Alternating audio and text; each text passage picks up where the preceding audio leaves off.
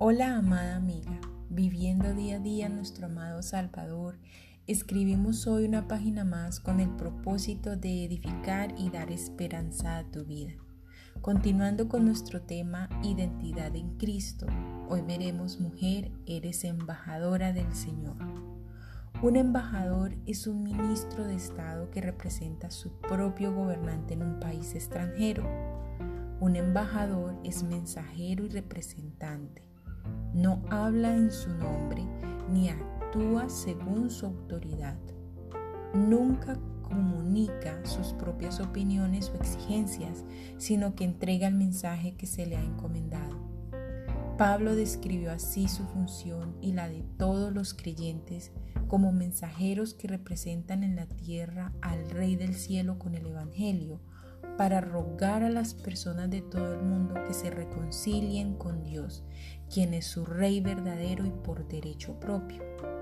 Segunda de Corintios capítulo 5 y verso 20 dice, Así que somos embajadores en nombre de Cristo, como si Dios rogase por medio de nosotros os rogamos en nombre de Cristo, reconciliaos con Dios.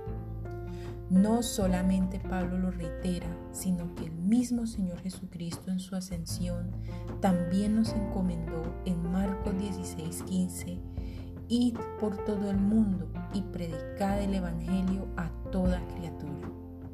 Por medio de nosotros Dios está rogando. Y esto parece un lenguaje extraño que aplicar a un embajador, Generalmente no pensamos en un embajador como si estuviera rogando, pero esta es la gloria del Evangelio, que con él Dios está realmente rogando de rodillas y con los ojos bañados de lágrimas que los hombres y mujeres se reconcilien con Él. Si existe alguna enemistad, existe de parte del hombre Dios ha eliminado todas las barreras a la completa comunión entre Él y el hombre. El Señor ha hecho todo lo que podía hacer. Ahora el hombre debe rendir sus armas de rebelión, ha de cesar su terca revuelta y debe reconciliarse con Dios con actitud de fe, aceptando el Evangelio, lo cual significa que se arrepientan de sus pecados y crean en Jesús.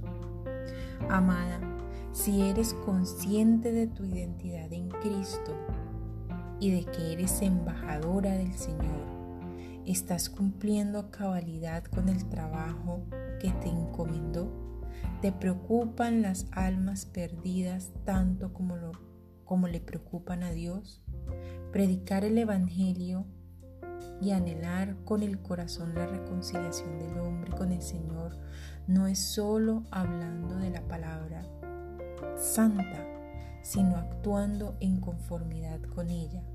Esto es santidad. Es tu testimonio verídico y conforme a las sagradas escrituras que es la voluntad de Dios. Espero así sea. Que el Señor nos ayude a cumplir con esta preciosa responsabilidad y labor de ser dignas representantes y embajadoras de Él mientras estemos aquí en la tierra. Con amor, Tania Olson. Nos veremos en una próxima oportunidad con una reflexión más aquí en Diario de una Mujer Cristiana. Bendiciones mil.